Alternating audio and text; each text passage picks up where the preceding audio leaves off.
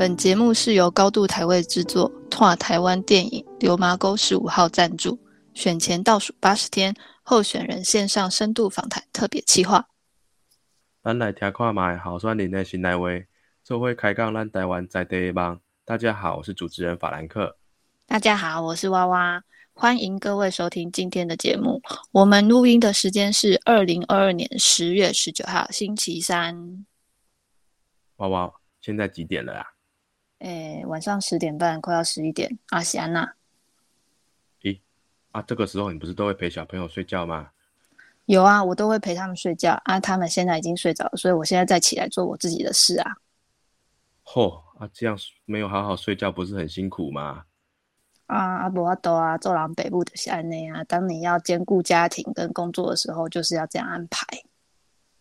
好像也是哦，我看很多年轻的家庭都这样。把小朋友安顿好，睡着了之后，大人才有自己的时间工作或做自己的事情。所以啊，我们今天就特特别请到了一位年轻爸爸，他家庭事业两头烧，还忙到差点忘记自己是个台独分子，因为他都把心思放在自己的家乡上。今天我们就来让他来分享他自己的心得。休蛋几嘞？哇，在他出场之前。以台语比较好，帮我念这一段，拜托。好啦，来，好老师健力宝照顾囡仔身体好，好老师蓝俊宇照顾地方上盖好。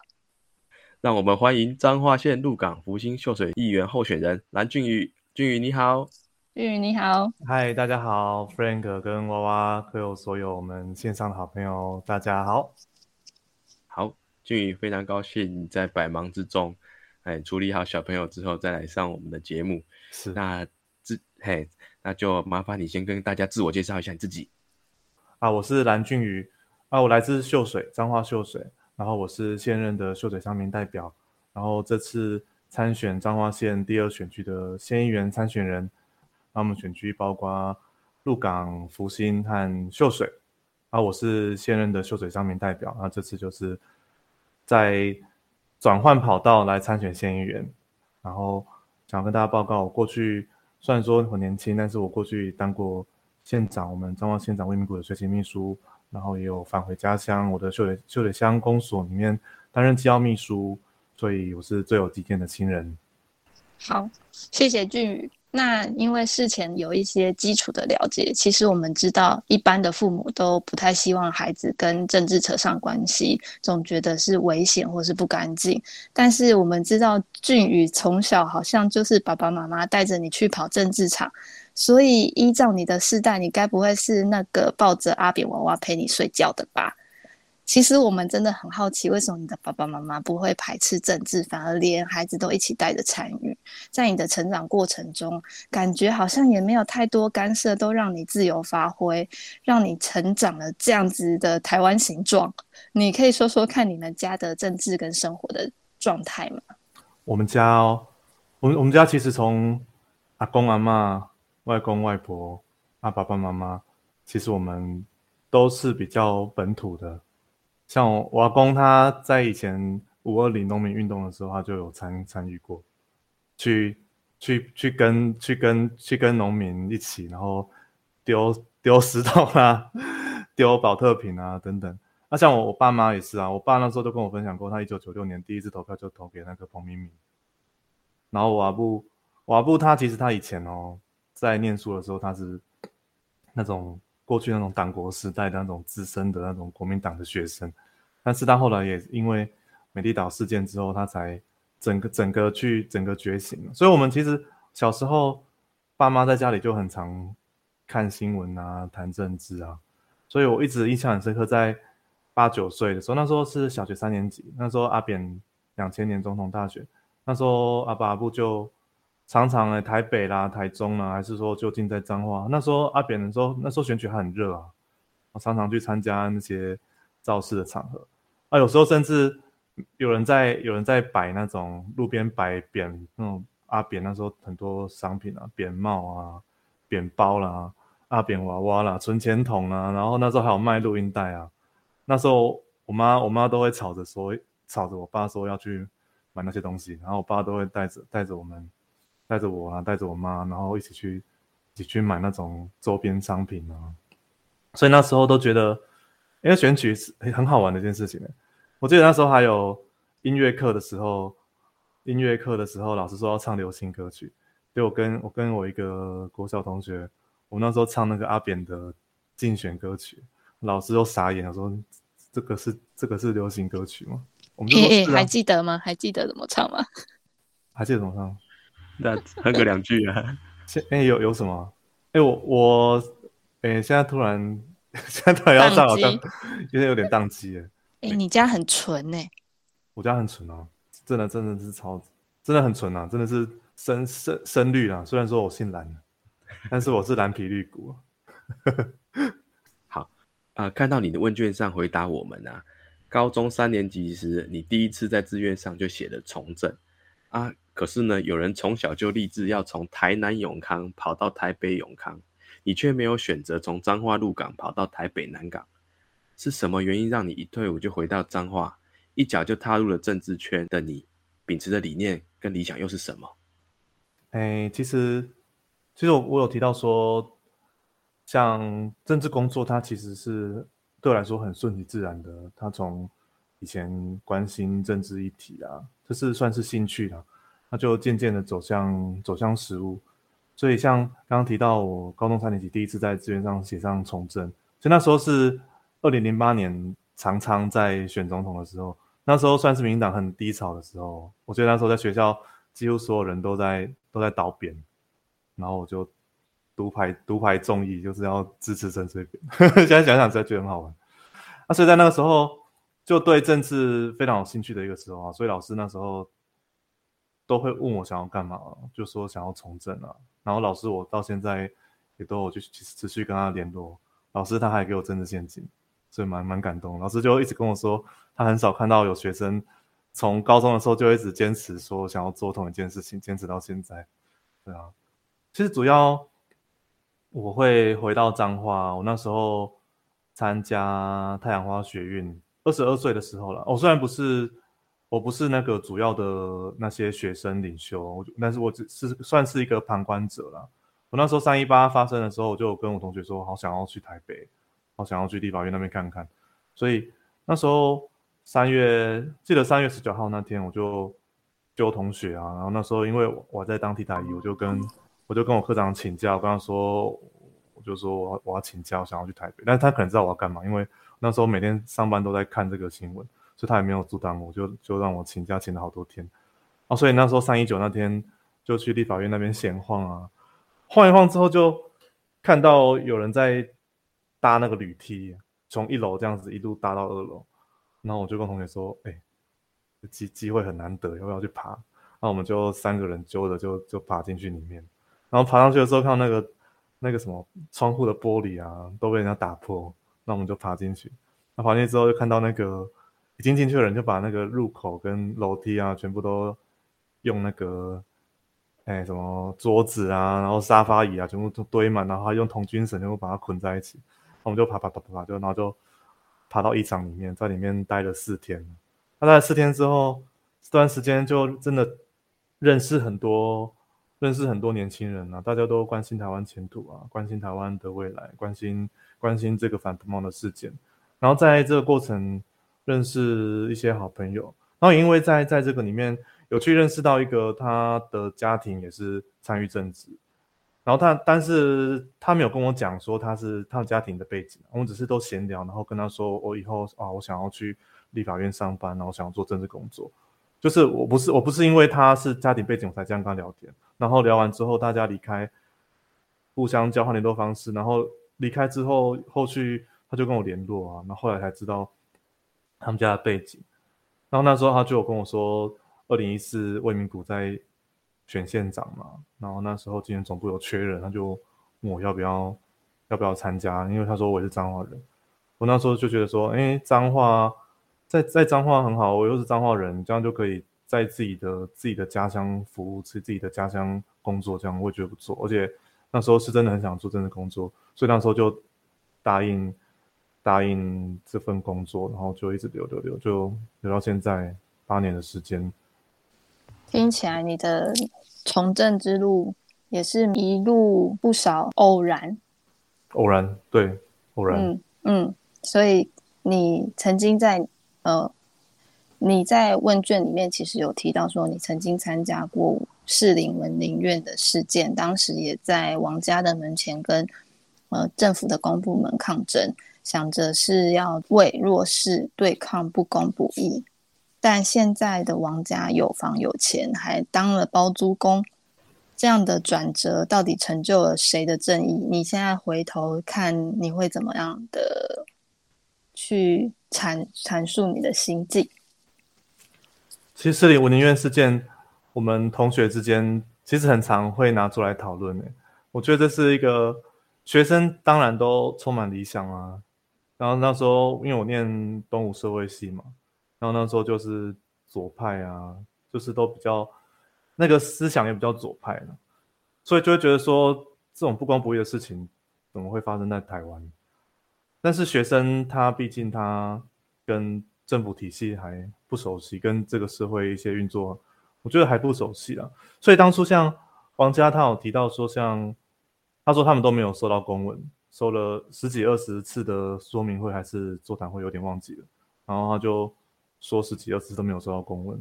那时候学生时代就觉得说哇，怎么政府怎么这么可恶，故意要弄他，怎么所以才没有收没有寄公文。然后还有说到像他说他们是要守护他们的家嘛，然后要不能拆，然后所以他们的那个杜根要把他们切一角这样子。但是但是后来才知道说有个问题是他们没有没有建主线啊，所以他们未来如果说他们不参加杜根的话。他们未来也没有办法去，哎，整个重建他们的房子，而且我记得那时候，呃，都根相关法规好像是八十趴以上的同意之后就可以去办理都根。那其实当当时候学生时代，他学生时代没有去了解那么多，就是一个一个冲劲。不过不过这场社会运动也改变我蛮多的。那是我第一场社会运动，那时候也是那一个月来也是每天晚上都到士林王家的那个。门口啊，他们就搭帐篷，然后有很多很多那种年轻人啊，都是那种左派的，都是在搞社会运动。那时候觉得很酷，他就说：“哦，怎么这种怎么那么厉害？”然后就每天就跟着他们聊天啊，聊哪里抗争啊，哪里不公不义啊。那时候就那时候就产生一个想要想要真的去从事政治工作的那种愿望，就觉得说社会上怎么这么这么多弱势，怎么这么多不公不义？对啊。所以就一一路参加到文林院事件，现在也蛮有趣的。我那时候在拆的那个拆的前一个晚上，就有人放出消息说要拆了，就我们同学就超多人就冲到文林院那边，然后还有附近的学生就上百人，然后就守在那边，然后有人守在门口。啊，我跟我同学就在那个房子里面，然后我们就一直撑撑撑，看到警察一批一批的那个车子进来啊，然后外面整个警察都围得满满的。然后到早上他们要开始冲的时候，就我就在顶楼啊。然后我妈那时候还，我妈那时候就看到就傻眼，想说：“哎，电视我你看那里有电视顶到，她就打电话给我说你在那边干嘛？”我就说：“没有了，我在社会运动在抗争啊。”我说：“没事啊，等一下就结束了。”然后我们就我妈就傻眼，看到我在那边了。后来就警察就开始拖拖学生啊，一个一个拖走。那我们就在里面，就里面警察上来之后就开始揍人。揍人，揍人，然后一个一个拖下去，然后拖的过程也看到你就揍一下，这样子可能觉得一个整晚上很累，就揍人，所以说，然后就被拖到那个公车上面，要把你抓去其他地方丢包，然后我们就我们就全部人上去之后，啊，我们又往前冲，把那个门直接撞开，冲下去，然后警察就后面要抓我们，就没有抓到，然后有一个同学，有一个同学就这样被载去淡水丢包，就。这一个一个经验啊，就觉得虽然说我宁愿他到现在的变化跟当当时候真的是落差蛮大的，但是那时候学生毕竟就是一种一种冲劲，一种想要对抗不公不义的一种冲击。但是现在进到体制内之后，就发现其实很多很多问题，并不是像过过去参与市里文院事件这么的怎么讲这么的黑箱啊。所以有时候进到体制内跟在体制外还是有落差。所以就会觉得事情演变到如此，就就 顺顺其自然嘛，就就他们也是也是整个翻新啊，也是大家大家就就这样顺其自然就好了。听起来就是不经一事不长一智啊。嗯，那十八岁的你就想加入民进党啊？民进党刚五下后这么香吗？到底是为什么？二十八岁就是是我那是二零零八在那个长昌配的时候啊，那时候有时候民进党就是赞呐，民进党就是很棒啊，国民党就是非常非常恶劣啊。那所以那时候开票开出来之后是真傻，那时候还跟我同学说。就是谁赢，就是对方剃光头，就我那时候不敢剃光头，还被同学骂说死啦没有剃光头。我那时候十八岁，那时候对政治还没有到那么了解，那时候就看到我我我爸妈有拿到那个聘书，我那时候就以为我爸妈是当到什么很很很高的职位，怎么写常常的顾问，我那时候还要请我爸妈推荐，那我爸妈可能觉得那个没什么，就跟我说你要卡给多还才可以咖喱。那后来才知道那个那个那个聘书顾问是是。就是反正后援会弄上去，全部人都有。那时候都以为我爸妈当到民进党很大的职位，就觉得蛮蛮好玩。但是我觉得民进党它它还是，诶，简单说，它还是台派的最大的品牌了。在在当下十八岁那时候，就是没有像现在有呃什么时代力量啊、民众党啊，其他还是说台湾激进，台湾激进这个也是台派最忠实的品牌。对啊，虽然没有这些选择，所以那时候。就是国民两党啊，所以十八岁的时候想要加入民进党，我觉得对一个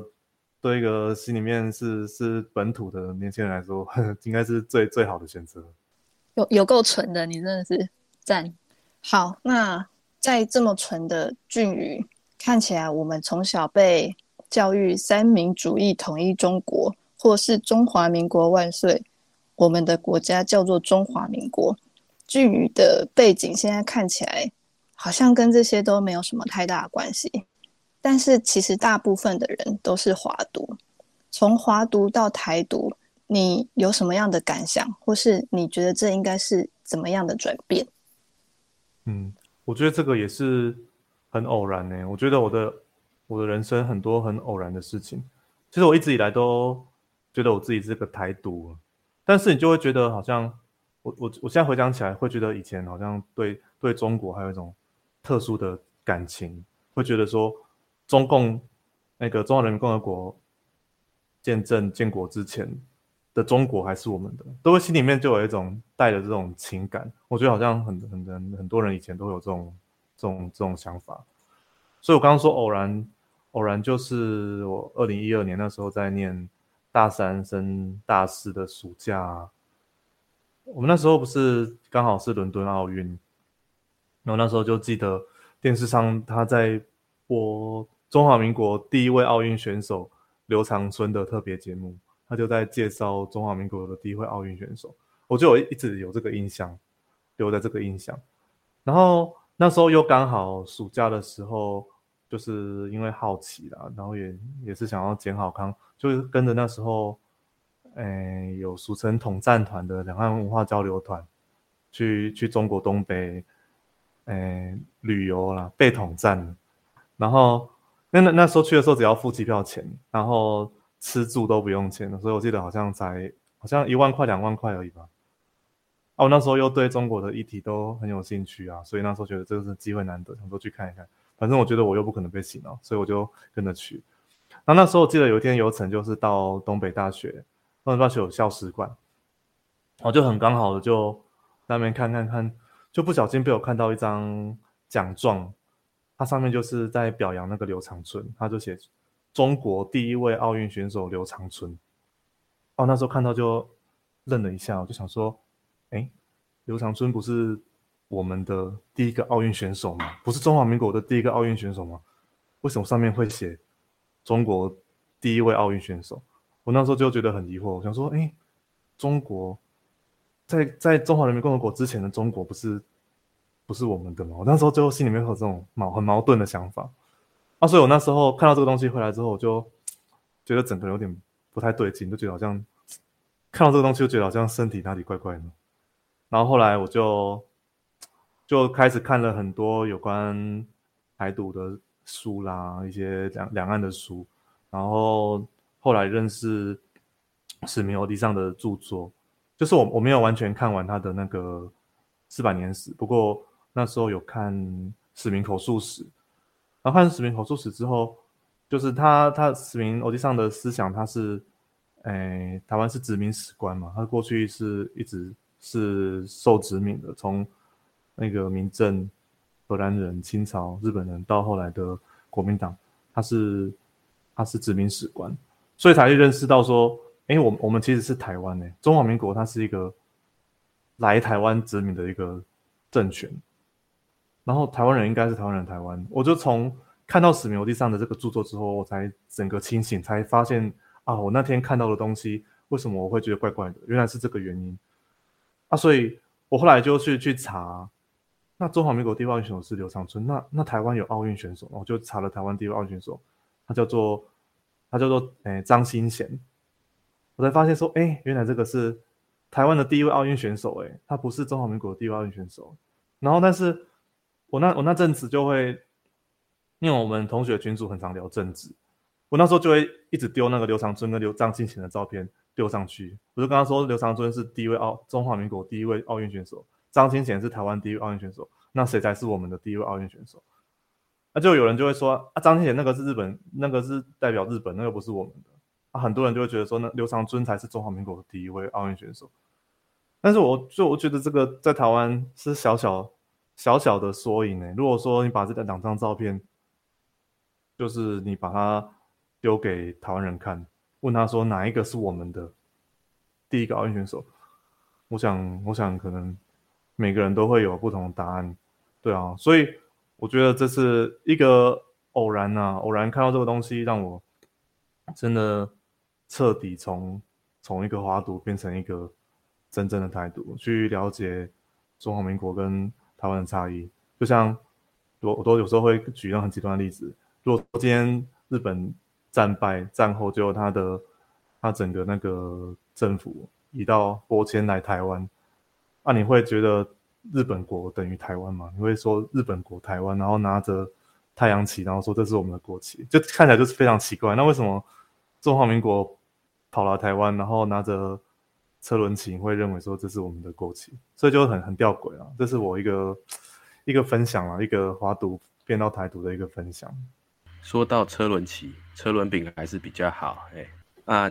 你处在多席次的选区啊，你说你信仰老三哲学，是要谦虚、广结善缘、求得认同的最大公约数。那我们小英总统有提提出一个。中华民国台湾是目前台湾最大的公约数这个概念，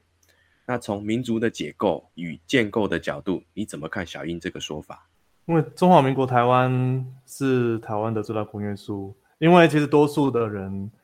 还是没有办法像我们一样，会去去认知到什么是华独，什么是台独，华独是怎么来的，中华民国是怎么来的，台湾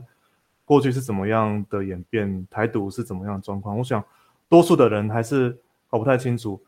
像像有的人就会中华人民共和国跟中华民国，他们就分不清楚。所以多数的人他对他对对对这个东西他是没有概念的。所以我觉得中华民国台湾它还是一个最稳定的、最最稳定的一个一个一条路了。虽然说我我都会觉得看起来就是非常怪，这是什么东西啊？什么叫 中华民国台湾？是中华民国台湾省吗？还是中华民国的台湾什么东西？但是对对民众来说，只要中华民国存在，台湾存在，他们其实他们是分不清楚的。如果所以所以才说这是台湾最大的公约数了。不过刚刚提到像那个民主的解构跟民主的建构啊，因为我以前看了一本书啦，叫《想象的共同体》。想象共同体，它就是在讲，我是诶把它简单说，它在讲那个。民主的结构跟建构了，因为台湾，台湾为什么会是台湾？因为它过去，哎，主要是它受日本的殖民，它的整个区域被日本人定在这个区域里面，就跟菲律宾跟印尼一样。印尼为什么会成为印尼？印尼这个国家，它上万个岛屿，它是因为被荷兰人定在。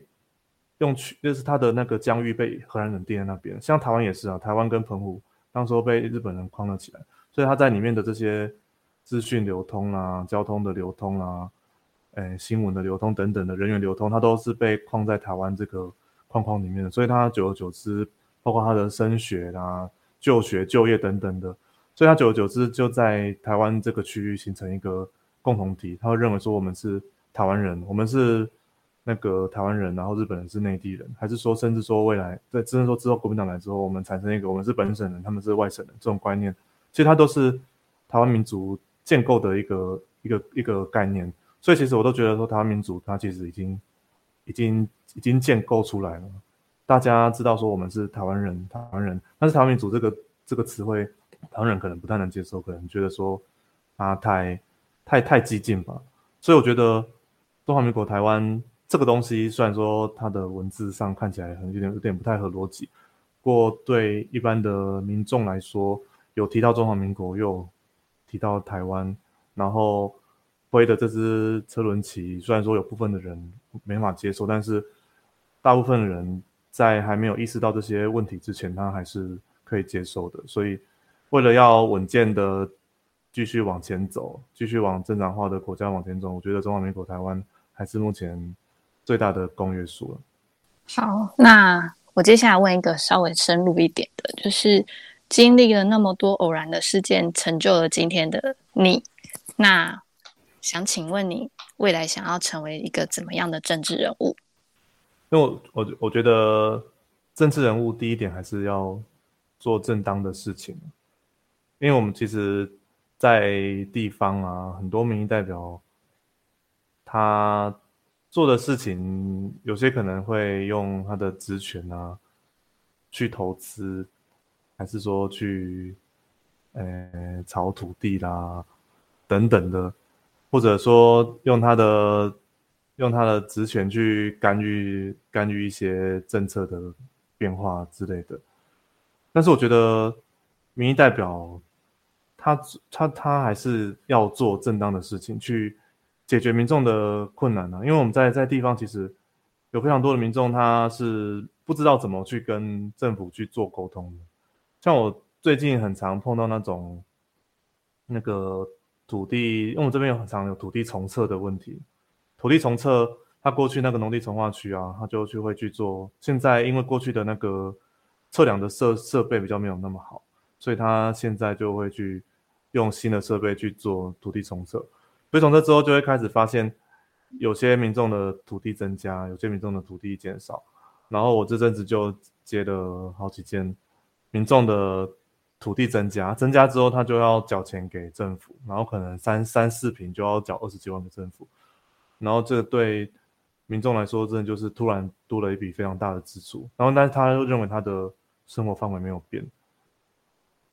然后像常常就。这些问题衍生，他民众他不晓得怎么去跟政府去做沟通，所以他就还是需要民意代表陪同去跟政府去做沟通。因为有时候我们还是比较了解法规跟公务体系的运作了，所以我觉得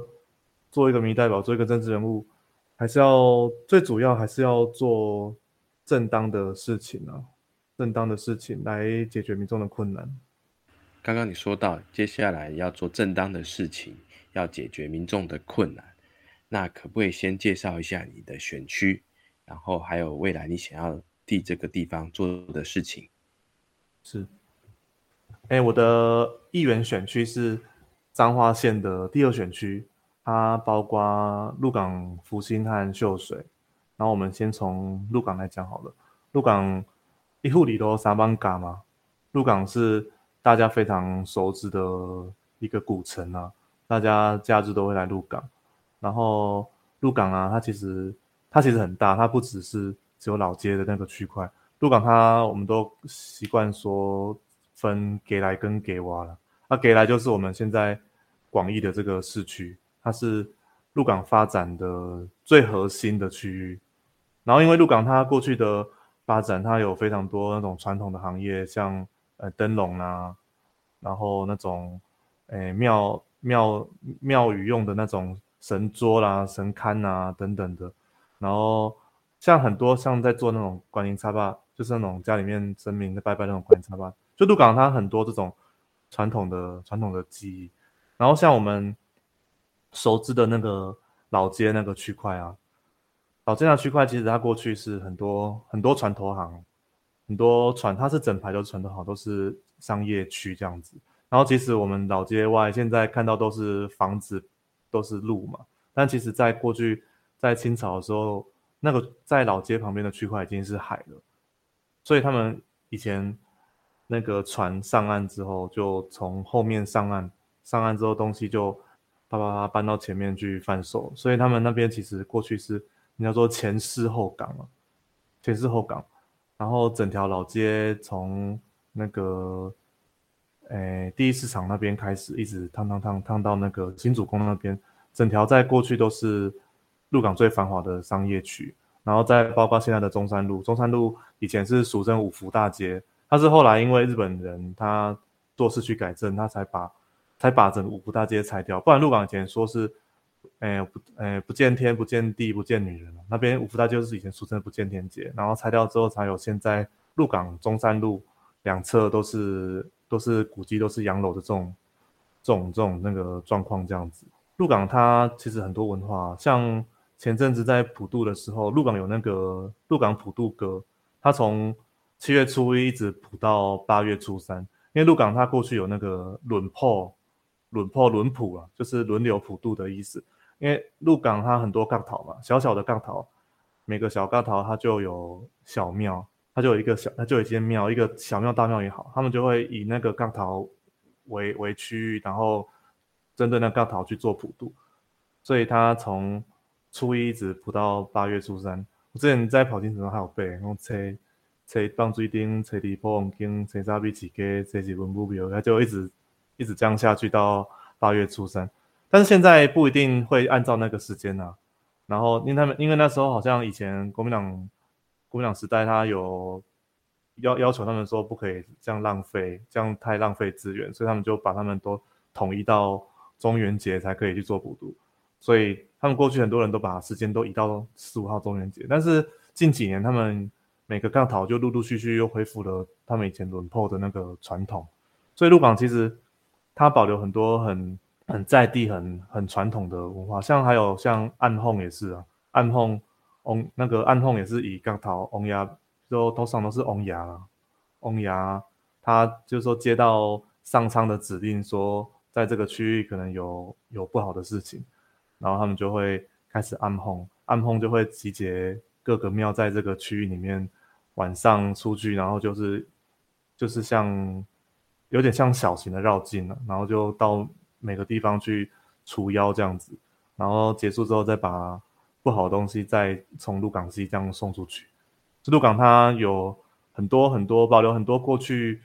过去的文化，不只是古迹的文化，那还有很多文化上的跟一些宗教上的文化是是很值得大家去细细品品味的。然后我刚刚讲都是给来的，像给完还有分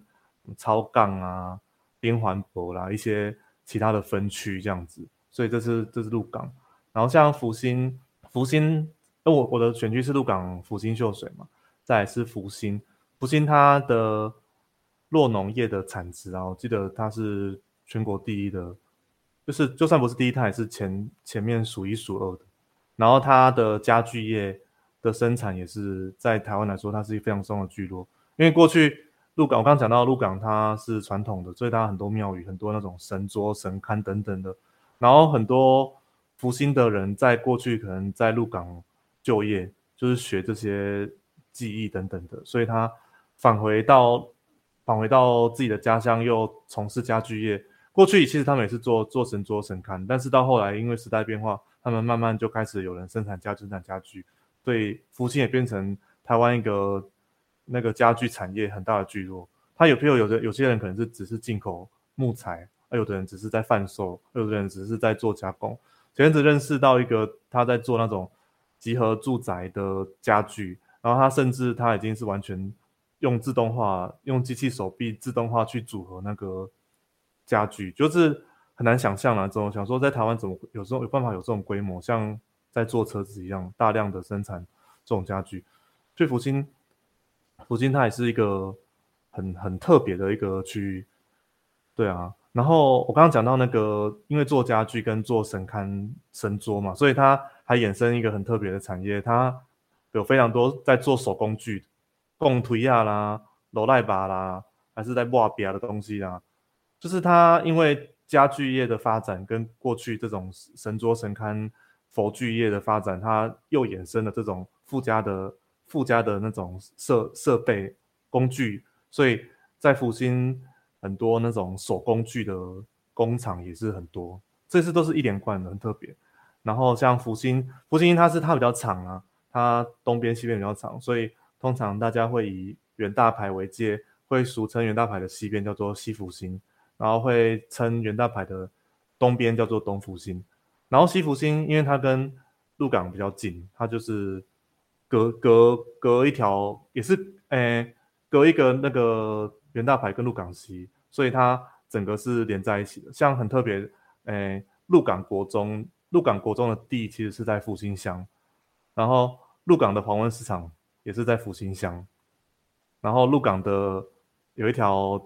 有一条复兴路都是在卖很多吃的东西的，就是民众一般消费一般消费都在复兴路，然后它有三分之一是复兴乡，所以。他们以前都会说福禄情节啊，就觉得福星鹿港谁都不让谁，但是他们表示他们的生活圈是很很紧密的，甚至很多鹿港的社团啊，鹿港非常多社团，鹿港社团还是说慈善会啦等等的，很多会长都其实都是西福星这边的人，因为他们的生活圈都连在一起。然后像东福星的话，生活圈反而是跟秀水连在一起，然后东福星它也是传统的。都是村庄居多，跟农业，然后再加上一些小型工厂，这比较单纯啊，跟秀水比较相近。所以东福星它有一些村子，它甚至它的国小的划分跟国中的划分是划在秀水乡，然后它每次跑秀水乡，所以其实福星很特别，它是因为它长条形，横它横向的，所以它被分成了分成两个区块。对啊，这是福星，然后再是秀水，秀水是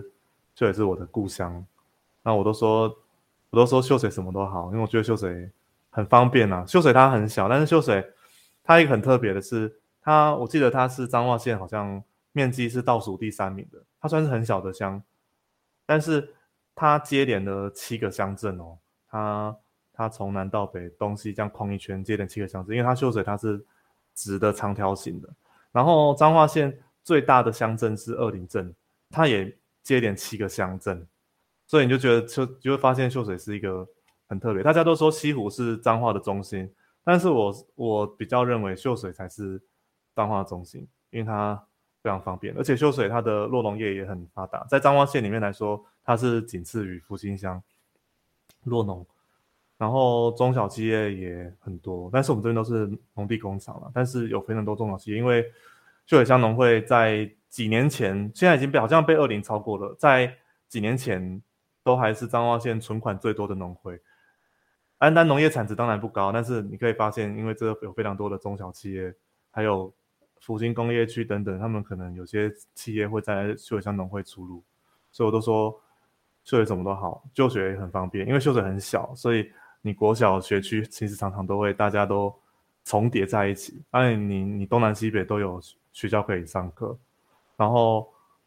购物也很方便，像最近。这几年那个保雅啦，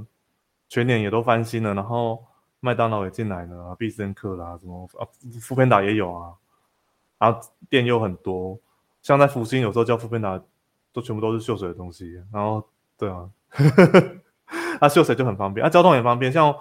像我们要去要去台中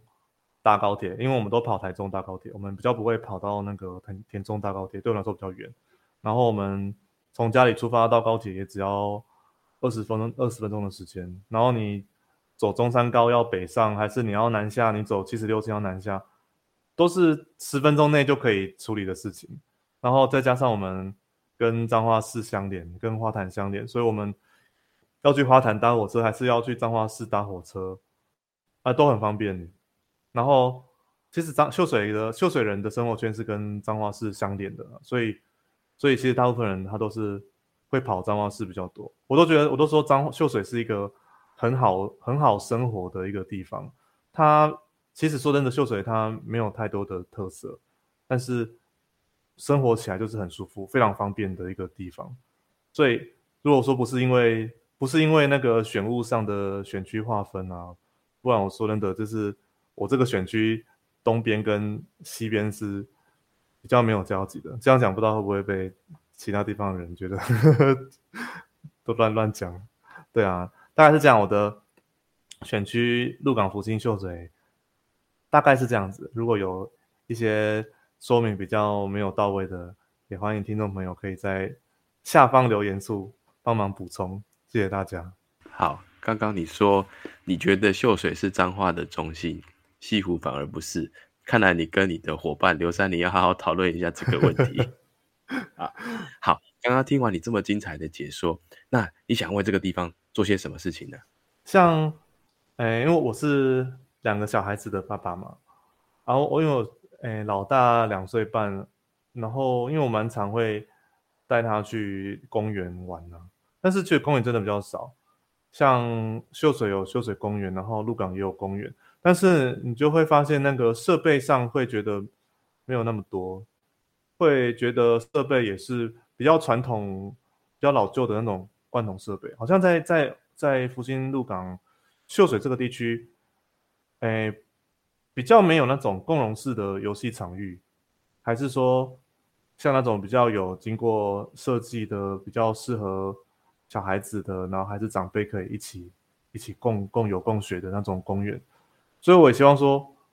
未来在有机会进入彰化新议会的话，我也希望说可以去推动像一乡一乡镇一特色公园，还是说一乡镇一个共融式的游戏场域，让让孩子还是年轻父母，他在周末还是说下班之后可以带小孩子出去放风，而且不用就不用说真的要跑到彰化还是。跑到跑到花坛，像我小朋友就很常跑到花坛，有一个我们都叫它螃蟹的滑梯啊，但是我不确定它是什么，在它不确定它是什么东西，但是它就是一个螃蟹的形状，它就简简单单的，但是小朋友就是会会觉得那个是很好玩的，要形状也很很很漂亮，对啊，然后再然后再像诶交通的部分，其实我们这边是我们这边比较比较乡下了。所以，我们说有时候会比较去忽略那个行人的这个问题，我们就很多很单纯，就只是斑马线，斑马线画下去，然后还是呃路路口处可能为了汽车的方便，它可能就是没有把那个路口封起来，所以有时候车辆在回转还是怎么样，又会跟行人去争道，对啊，所以我也希望说未来可以针对一些人本交通的。设计去做一个检讨跟做一个监督了。其实有时候在乡下是很多很多人情的压力啊，有些人会拜托说我们，诶，可能路口要装设红绿灯啊，还是说路口要装设闪黄灯等等的。但其实有时候那个是没有经过整整个交通的规划，那只是一个一个人情的压力。所以你有时候会看到一条路。一整排红绿灯，然后可能又又没有同步，还是没有怎么样，又间距又间距又不符合法规的间距等等的，对啊，就希望说未来可以去，未来可以去做一个做一个那个有关人本交通的一个检讨了，然后再还有像像我们现在都有在推动那个关怀据点，像关怀据点福星跟秀水乡，它目前都已经全力打了，全部的全部的村都有关怀据点。这其实其实很很不简单，然后但是也希望说关怀据点它的它的设置它不要只是单纯是让喜多在那边用餐吃饭，因为他现在要从就是刚开始就一天嘛，后来增加到三天，增加到五天，但其实增孙的经费没有那么多，你有时候你一个社区你要去应付那些餐点那些食材，真的是烧破理事长烧破总干事的大脑。对啊，因为政政府它的金额的补助它没有那么多，但，政府它政府你要去推动这个关怀据点，要让老有老有所养的话，我必须还是要投入更多的经费，还是要去找其他的经费来源来补充这个区块，不然有时候有时候一些小社区小社区有时候只是做一天而已，他们的食材等等就应付不来了，而且有一些呃课程啊，一些老人家的一些学习课程，他也没有那个资源去去跟其他的其他单位去去邀请这些资源进来，所以他可能就一直都停留在只能做一天，因为他没有那个量能去负荷三天甚至五天的那个量能，所以未来在关怀据点这个部分，也希望可以去建议政府他去。在经费上去做个调整啊，去去扩大这些比较小型社区的补助，还是说去去辅导他们这样子？对啊，然后在托育的部分呢，因为彰化他目彰化目前没有那个公共托育的，所以其实青年人他选择的托育会比较少，而且说真的。在跟很多年轻父母在聊闲聊的过程，会发现彰化的这些托育的资源真的没有很多，有时候只是居家的居家的保姆，而且那个通常有些有些，我看蛮多都是你怀孕的时候就怀孕的时候就要先去预约的，然后一些幼稚园幼稚园的托婴啊，那个量能也没有很很足够，像过去也都有发生过一些，呃，有关孩子可能因为在照顾上。的一些问题导致可能，哎，有有离开啦，还是等等的，就就发现，呃，幼稚幼呃幼儿园的幼儿园跟哎不是幼儿园的，我说托托育的这个比例在彰化真的是非常少。如果说可以去创造一乡镇一公托，这个是一个很大的目标了。甚至说我们可以先以一个选区鹿港湖金秀水设置一个公托为目标，再慢慢扩大。让青年人有一个比较平价，跟再多增加一个选择的机会，我觉得这样对年轻人来说也是一个负担的减轻。好，那刚俊有俊宇有提到，就是在针对交通的部分是想要以人本为主，那但是其实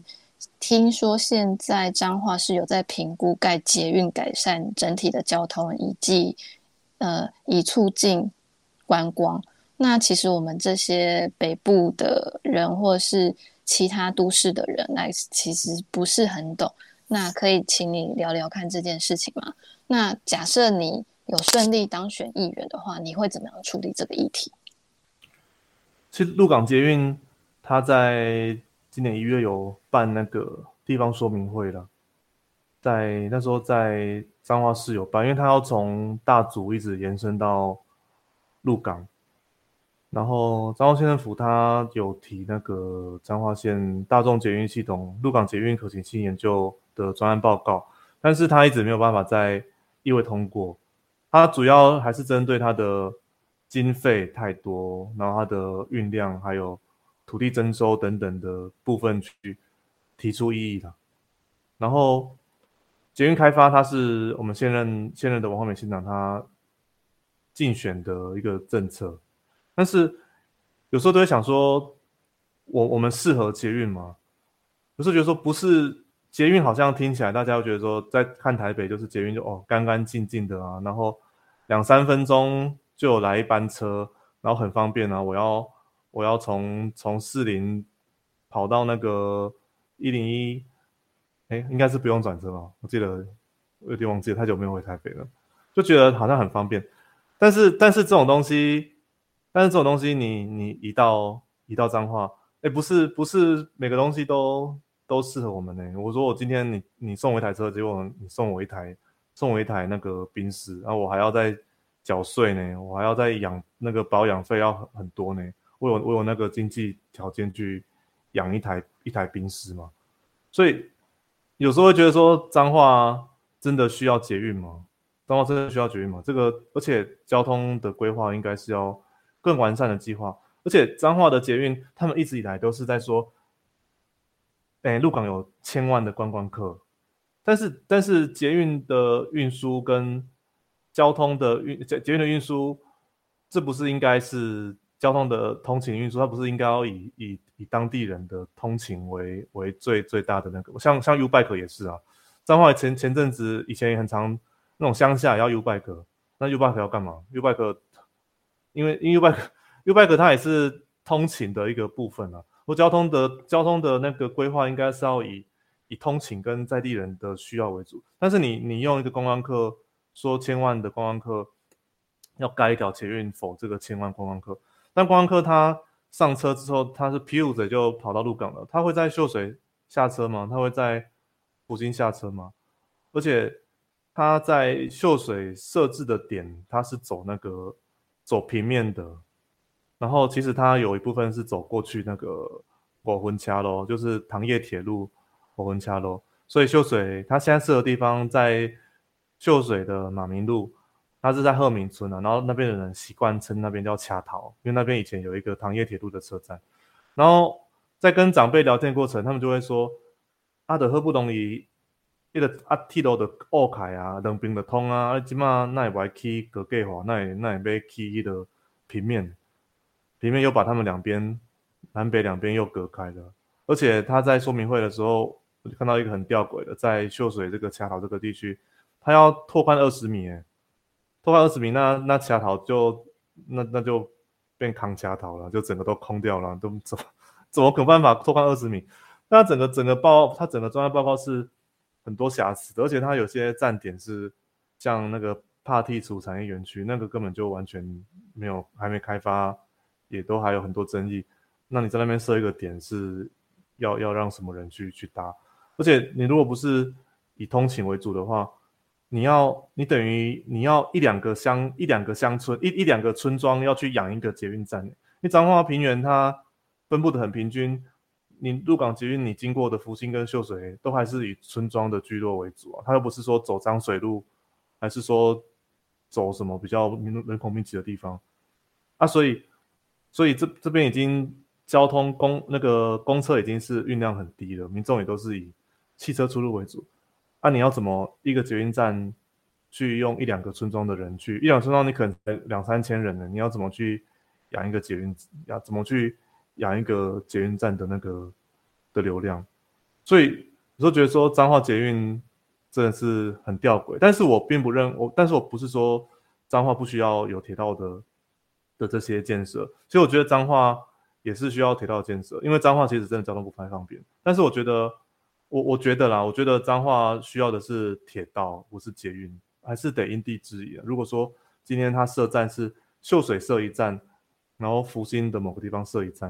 然后鹿港设一站，它是有点类似我们现就是现在的台铁，比如说彰化一站、花坛一站、大村一站、园林一站，它是人人可以聚集到那个地方，甚至你聚集起来，一个一个乡养一个养一个火车站，我认为绰绰有余吧。然后你附近又有办法去去发展，对啊，所以我觉得交通设施还是要因地制宜啦。彰化捷运它真的是一个钱坑两百两百多亿的。预算，但是你实际上服务的人口，哎，实际上服务人口可能四五十万，但是实际上住在这边的人就没有那么多。你可能打个八折，可能才三三十几万人，二三十万人住在这个地方而已。要怎么去去养一个彰化捷运？所以未来未来有机会进到彰化捷运会，哎，针对这个彰化捷运，因为目前毕竟不是议员，没有办法看到那些相关的评估啊。未来如果有机会进去的话，我相信看到这些评估之后，我我会再去针对这个评估去提出我我我的这些相关的意见，这样子。好，俊宇，关于水五金田园生产聚落特定区这个开发案，因为目前我们对这件事情的印象都在于之前我们都听过那个农地会长出工厂，工厂会排放污水，然后这块地就毁了。那这个开发案。你是怎么看这件事情的呢？因为我的议员选区是彰化县的第二选区嘛，鹿港、福兴、秀水。那我的选区跟彰化县的其他乡镇一样，都有一个共同的问题，甚至不止彰化县啊，全台湾都有共同问题，就是农地工厂的问题。因为彰化它的农地多数都是特定农业区，它的建地跟工业用地非常非常少。因为在过去在农地重化的时候，就简单来说，他就是看到农地就把你划成都重划了嘛，划成一格一格的，把你划成特定农业区。然后他看到有房子，就把你划成那个特定农业区乙种建筑用地。然后看到你你们家在开小工厂，他就把你划成特定农业区的丁种建筑用地。所以他这个四十几年前的重化，让彰化的发展就被限缩在四十几年前的，它这个已经是完全不同的时空环境了。像来讲建地好了，现在彰化的建地为什么很贵？根本就没有建地啊！你除非你去拆拆那些三合院，你去收购那些三合院，你有办法你就把那些共有人持分的人全部都谈好收购，不然你彰化你生你没有经过重化，你根本生不出生不出建地，你也生不出工业用地，所以。你没有这些东西的话，你很多人他从过去到现在，他就会选择在自己的农地就盖工厂这样子。然后刚刚讲到那个顶番婆的水五金田园生产居多特定区，因为顶番婆它是全世界水龙头的生产重镇，它不止台湾哦，它全世界它有一占了一半以上都是从台湾这边生产出去，它是一个非常非常非常大的产业链。它从设计，然后在一些小零件啊，然后电镀啦等等的，它是一个很大的产业链。然后它这个水五金田园生产聚落的画设，它是就是整个那个顶番坡地区，它是整个框起来，就是做一个做一个重画了。然后我刚刚讲到像电镀的部分，它会去辅导电镀工厂，它搬离这个区域，它会把它，嗯，比如说移到张滨，张滨它有一个电镀园区，所以它留在。水五金这边的它是不存在污染的，因为我觉得水五金田园生产聚落特定区，它还是需要去划设，因为彰化你一直没有重划，你一直把这个时空背景限缩在四十几年前，那对彰化人不公平啊！我们我们就是左东西南北全部都是特定农业区，要特定农业区你又不能干嘛？你只能种田，那现在种田的产值又说真的真的是真的是不高了，而且我说真的。你你种种田，大家都缴公粮，缴公粮缴一缴，结果根本就根本就没有作用，放在仓库里面两三年，全部都变成肥料。啊，有农业，然后产值又低，结婚结婚产我的千块，是我千块。对啊，我说在在这个部分比较比较比较右派一点啊，所以不晓得说会不会一些比较左派的会认为说我怎么会支持农地工厂？但是我这是我一个。在地人啊，可能有些台北人会会觉得说，您农地就该维持农地的样子啊。但是，但是你你一直要限说彰化人的发展，限说在四十几年前的这个土地的时空环境，我觉得这是对彰化人非常不公平的。所以，希望说这个示范区它可以陆续解决在彰化的农地工厂问题，它它可以增加那个厂商投资彰化的意愿，那它。也可以并增加他那个彰化的就业机会跟薪资，也可以让青年愿意留在留在留在留在家乡。我觉得这个才是最最实际、最根本，可以去可以去解决农地工厂也好，还是说年轻人返乡薪资问题也好，我觉得这是个最最实际的一个问题。从你刚刚上面的论述，真的可以感觉到你对在地的关心跟在地问题的深入了解。那在这个选战中呢，哎。这个过程里面有没有什么让你非常印象深刻的事情可以跟我们分享？哎，选战，嗯，不然分享我女儿好了，因为在我去年十月的时候，就是正式投入议员选举啊。然后在这个时间之前，因为因为因为我我老婆就是一一般的上班族啊，就是早上八点八点以前就要出门了，然后因为。在正式投入议员之前，我的等于早上的时间比较多，就除非早上有有公祭的，还是说一大早有什么行程，我才会叫我叫我妈，就是前一天住在我这边，然后帮我带小孩。不然在这段时间，在十月以前呢，我家女儿通常早上都是跟我一起睡觉，然后带她带到中午，然后我妈来接手这样子。对啊。你这样讲可能感觉我很混，怎么会有办法在家里待到中午？但是因为那时候就是二零二零到二零二一是。疫情的关系的，所以很多地方活动都停办了。我是我当现在当乡民代表，这这几年只有，哎，这有这这一年多的时间，几乎在地方上是没有时间，因为不能参加公祭啊，不能，然后庙的活动也都取消，社区很多都取消，公安据点也都停办，所以平常能够招托的那种比例就降低，所以那时候就多蛮多时间陪小朋友这样子。啊，所以我女儿她从小就会比较比较黏我这样子，然后然后这一年来啊，因为这一年来就是妹妹从一岁多到现在两岁多了嘛，她这一年来，就是她小朋友她的整个身心灵的发展是，我觉得是最快的一段时间。但是这一年，我我觉得我在陪伴女儿的时间就是少很多。有时候一两天、两三天，晚上超过九点回来就会看不到看不到妹妹，就是你就突然意识到说，哎，我女儿怎么会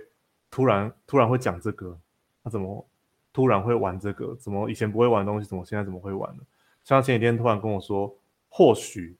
他说：“哎，我女儿怎么会讲或许？”然后又突然讲说：“哎，咳嗽，嘴巴捂起来。”他说：“哎，你怎么会讲捂起来？”就觉得这种东西，哎，奇怪，我怎么都没有意识到我女儿会讲，我到底是错过了错过了什么东西这样子。然后，所以因为现在越靠近选举的，我常常三甚至三四天，甚至四五天，就觉得哦，怎么会这么久没看到女儿？然后有时候就会。白天空档就会跑回去看一下女儿，或者是一大早八点多就赶快跑回去，然后载我女儿去上课，我再再出来这样子。然后他有时候都跟我说：“爸爸，你明天再来找我。”爸爸，你明天再来找我。”我就觉得说很很心酸那种。哎，怎么会讲说爸爸，你明天再来找我？不是应该说爸爸，你你下班再回来找我？但是我女儿是说 你明天再来找我。所以那个我好像这一年来在女儿的印象，好像就是爸爸。好像过了好多天才会来看我的那种那种感觉哦，所以这段选举过程，我就一直在思考，说明代表的工作要怎么跟家庭做一个平衡点，因为真的很多时间都花在招通啊，早上招通啊，晚上招通啊，招别位啦，招峡哭啦，然后什么会员大会啦，招峡团啦等等的，然后有时候结束民众又不让你回去，又又说来问到贼贼啦，怎样怎样的。所以其实我我都尽量晚上，因为女儿九点一定会睡觉，所以我就尽量晚上不要跑到太晚。我可能八点半最晚就赶快想要赶快回去。而有时候八点半回去，女儿还是八点半从，比如从鹿港赶快开车开回家，还是女儿还是会睡着。所以没办法，就是都尽量尽量尽量去安排那个行程啊，就不要让自己太晚。然后空档就尽量回去陪小朋友。对啊，我觉得。女儿，女儿的这个部分是我这一这一阵子最最最有感触，还是印象最深刻的事情。这样子。好，那因为我们时间的关系，我们现在进入最后的拉票时间，请俊宇告诉我们选民必须知道而且非投票给你不可的理由。嗯，就我有一个我在那个脸书 po 文，然后常常就会说，选择和你一样的人，选择和你一样。认真过生活的人这样子，因为像我刚刚讲的，因为我有家庭啊，大家都有家庭，那我觉得民代表这份工作真的没有很特别，因为就跟大家都一样，各行各业都一样。像我爸妈开早餐，现在开糕那个烘烘焙开糕饼业，然后有的人在开货运，啊，有的人只是在务农，有的人甚至在委平等呀，但是。但是民代表跟大家一样啊，我也是一份工作，我也是，我也要靠这份薪水去维持我的家庭啊，所以我都会觉得说，每个人把各自的工作做好，像你你为平等，你得搞平等高好的好啊，你回家会问你的你刚刚上高位的好啊，哦，我们也是啊，我们跟呃民众需要我们去跟政府做沟通，我们也需要去监督政府预算，然后民众的建议的案件，我们也如实把这个建议案件。整理过后，跟跟那个政府、跟公所也好，跟县府也好，去去做提案、去做建议，都觉得每个人把各自的工作做好，然后我们这个社会就会越来越稳定的进步。所以，所以这边要提醒一下，民意代表也是有下班时间，不是说跑单跑得特别晚，人家都会觉得说，哦，你哦，糟糕，降瓦力五告领金。但是你看到那个跑摊跑得很认真的人，其实其实才是。最不认真那个人，他可能在议会是没有在干嘛，但是他整天都在该出现在议会的时候，他出现在你们家，出现在社区，出现在庙宇，但是民众反而会认为那个是最认真的明代，其实这是这是很很很吊诡的。所以回到刚刚来说，我说选择和你一样的人，选择和你一样很认真过生活、很认真照顾家庭的人，所以民代表没有什么特别。有人可能会觉得民代表是。很很神圣啊，就是，哎，什么监督政府啊，什么很神圣，然后觉得民代表可能是很有八股、很有背景的。但是我就跟大家一样，就是我有家庭，我有孩子，我有我有我有爸妈要照顾，我跟你一样靠这份薪水在过生活，用心过生活，认真过生活的人。所以跟俊宇一样用心过生活、认真过生活的大家，希望你可以把选票留给俊宇，因为要选择和你一样认真的人。好的，非常谢谢俊宇。每一颗新芽从土中冒出的那一刻，它已经证明了自己的坚韧，可以打破坚硬的地壳，破土而出。只要有阳光、空气、水，它就会持续成长茁壮，某日成为一棵能让人遮阴乘凉的大树，或是成为一棵支撑庙堂的栋梁之材。家人就是那阳光、空气、水，俊宇就是那棵大树。他保护自己的家，希望大家用选票当作养分，让俊宇更加茁壮，进到议会，未来成为栋梁，照顾彰化地区更多的家庭。那最近有部电影非常的夯，《流麻沟十五号》，是不是可以请俊宇帮我们来推播一下？《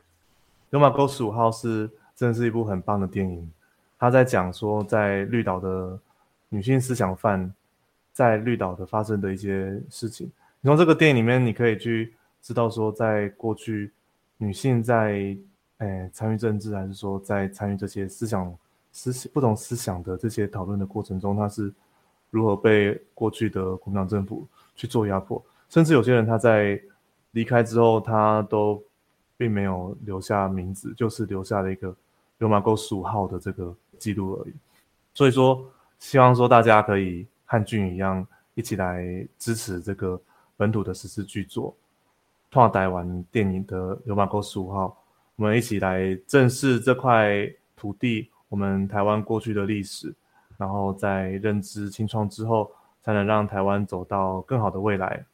好，节目的最后又是我们交朋友拿好物的时间，所以这次的好物一样是非常夯的，由拓台湾电影流马沟十五号赞助的电影兑换券一张。在这次专访公布的隔天十二点，我们会在蓝俊宇与高度台位的粉砖各抽出一位幸运得主，小编会跟你联络寄件地址，请大家在留言处给蓝俊宇加油打气，分享给你的亲朋好友，尤其是彰化、福兴、鹿港、秀水三乡镇 Holo 徐伟选民，一起来留言参加拿好物活动，支持俊宇，也支持台湾本土史诗级的剧作电影。拓台湾电影的《流麻沟十五号》，今天非常感谢俊宇上我们的节目接受我们的专访。那今天时间很晚了，谢谢你也谢谢大家的收听。那我们下次再见，拜拜。谢谢俊宇，谢谢，拜拜。谢谢，拜拜。